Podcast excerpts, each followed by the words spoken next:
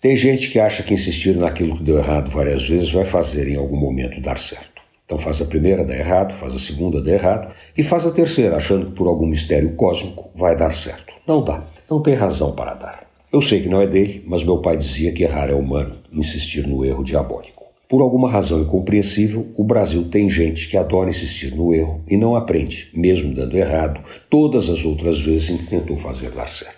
Populismo é ruim e nós temos um populista na presidência da República.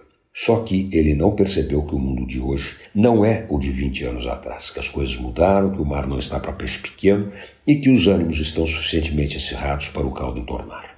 Até agora o governo não governou, não disse que veio, e as poucas ações do ministro da Fazenda para baixar o fogo foram boicotadas por ataques sem pé nem cabeça desferidos pelo presidente, que insiste em chamar de golpe o processo que retirou Dilma Rousseff da presidência e que teve na origem ações como a que agora parece que querem repetir, apesar de ter dado errado e resultado no impeachment da presidente. Imaginar que o presidente é bobo é ser mais bobo ainda. O presidente é um dos mais calejados líderes do país, com enorme bagagem política e talento para entender as massas. A viagem ao litoral norte que o diga. Ele tem tudo para fazer um governo que redimirá seus erros passados e o colocará na história como um grande líder que desarmou a nação num momento crítico quando o país estava numa encruzilhada complicada. Mas a maioria de suas ações até agora foram no sentido contrário.